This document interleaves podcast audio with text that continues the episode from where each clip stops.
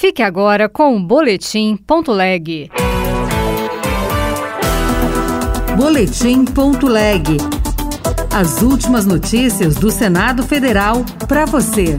O Senado aprovou a proposta que limita saídas temporárias de presos. Eu não tenho dúvida que, se o governo vetar, não vai me causar surpresa, mas não tenho dúvida que nós derrubaríamos o veto aqui no Congresso, caso ele, ele insista em de, de, ir contra o interesse da sociedade que quer o fim das saidinhas. A proposta que institui o Programa Nacional de Vacinação em Escolas Públicas vai ao plenário do Senado.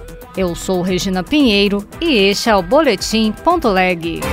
Senado aprova projeto que acaba com saída temporária para condenados por crime hediondo ou cometido com violência. A proposta, que também exige exame criminológico para progressão de regime e prevê uso de tornozeleira eletrônica, volta para a Câmara dos Deputados. Repórter Érica Christian. O projeto aprovado acaba com o benefício da saída temporária em feriados e datas comemorativas para os condenados por crime hediondo ou cometido com violência ou grave ameaça. Hoje, os presos do semiaberto que tenham cumprido um sexto da pena, se réus primários, ou um quarto, se reincidentes, e os de bom comportamento podem sair do presídio por pelo menos 36 dias por ano. O relator, Flávio Bolsonaro, do PL do Rio de Janeiro, esclareceu que a saída temporária para o estudo está mantida e avisou que o Congresso poderá derrubar um eventual veto presidencial. Eu não tenho dúvida que, se o governo vetar, não vai me causar surpresa, mas não tenho dúvida que nós derrubaríamos o veto aqui no Congresso, caso ele, ele insista de, de ir contra o interesse da sociedade que quer o fim das saidinhas. O projeto também exige o exame criminológico para a progressão de regime ou livramento condicional e prevê o uso de tornozeleira eletrônica para quem estiver no semiaberto ou aberto. O senador Fabiano Contarato, do PT do Espírito Santo, alertou que presos por crimes inafiançáveis, como porte ilegal de armas, terão direito ao saidão. Tortura, terrorismo, tráfico de entorpecente, crimes hediondos, lei de segurança nacional e racismo. Para esses, fica inadmitido o Instituto da Saída Temporária. E para os demais, seria possível desde que fosse vinculado ao comprovante para a educação. Se aprovado pelo Senado, o projeto voltará para a Câmara dos Deputados. A Comissão de Educação aprovou o projeto de lei que cria o Programa Nacional de Vacinação em Escolas Públicas. O texto segue para a votação no plenário.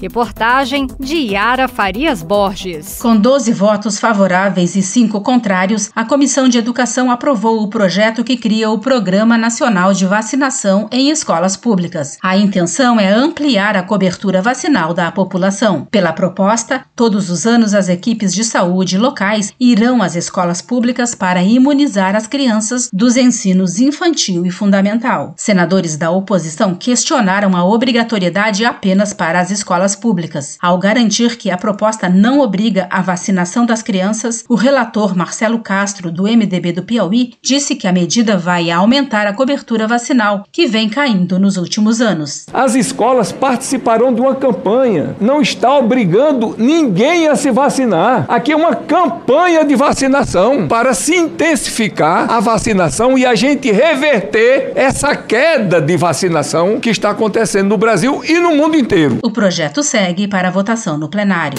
A Comissão de Orçamento aprovou terça-feira a medida provisória que liberou 360 milhões de reais após ciclone no Rio Grande do Sul.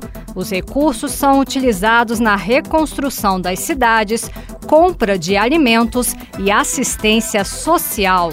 Repórter Júlia Lopes. A medida provisória que destinou recursos para os municípios do Rio Grande do Sul que foram atingidos pelo ciclone extratropical foi aprovada na Comissão Mista de Orçamento nesta terça-feira. A MP garantiu 360,9 milhões que foram alocados em três pastas: Ministério da Defesa, Ministério da Integração e Desenvolvimento Regional e do Desenvolvimento e Assistência Social, Família e Combate à Fome. A relatora, senadora Augusta Brito, do PT do Ceará, destacou a importância de utilizar todos os esforços para minimizar os impactos do ciclone. Cabe ao Poder Público Federal, em regime de colaboração com as demais esferas federais, é, envidar todos os esforços possíveis para restringir o impacto do ciclone extratropical e viabilizar a ponto recuperação das comunidades envolvidas. A medida provisória que perde a validade no próximo dia 27 segue para análise da Câmara dos Deputados.